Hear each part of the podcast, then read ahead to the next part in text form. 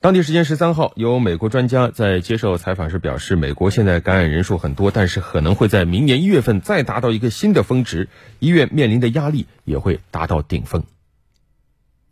美国有线电视新闻网当地时间十三号援引约翰斯霍普金斯大学的统计数据报道称，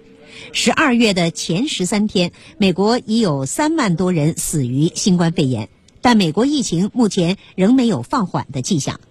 美国累计确诊病例最多的州加利福尼亚州十三号报告单日新增确诊病例超过三万例，这也是该州连续第三天单日新增确诊病例超过三万例。加州累计确诊已经超过一百五十万例。美国食品和药物管理局前局长斯科特·戈特利布十三号在接受美国哥伦比亚广播公司采访时警告说，美国的感染人数还将增加，可能在明年一月份达到新的峰值，医疗系统面临的压力在随后也将达到最高。随着辉瑞的新冠病毒疫苗周日开始交付，人们对大流行有望结束的乐观情绪上升。但是，微软联合创始人比尔·盖茨警告说，美国还远远没有走出困境，今年冬季可能会面临疫情最严重的时期。可悲的是，未来四到六个月可能会是美国疫情最糟糕的阶段。有预测显示，可能会再增加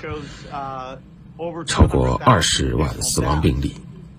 如果美国民众能做好防疫措施，戴好口罩，避免聚集，可能能避免很多死亡病例的出现。所以从近期来看，这是坏消息。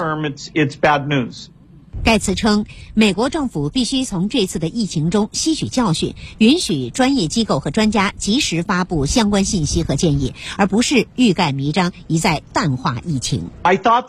我原本以为美国能比现在更好的应对疫情，我们必须从这次疫情中吸取教训，因为可能还会有下一次传染病疫情的发生。到时候，美国政府一定要更明智一些，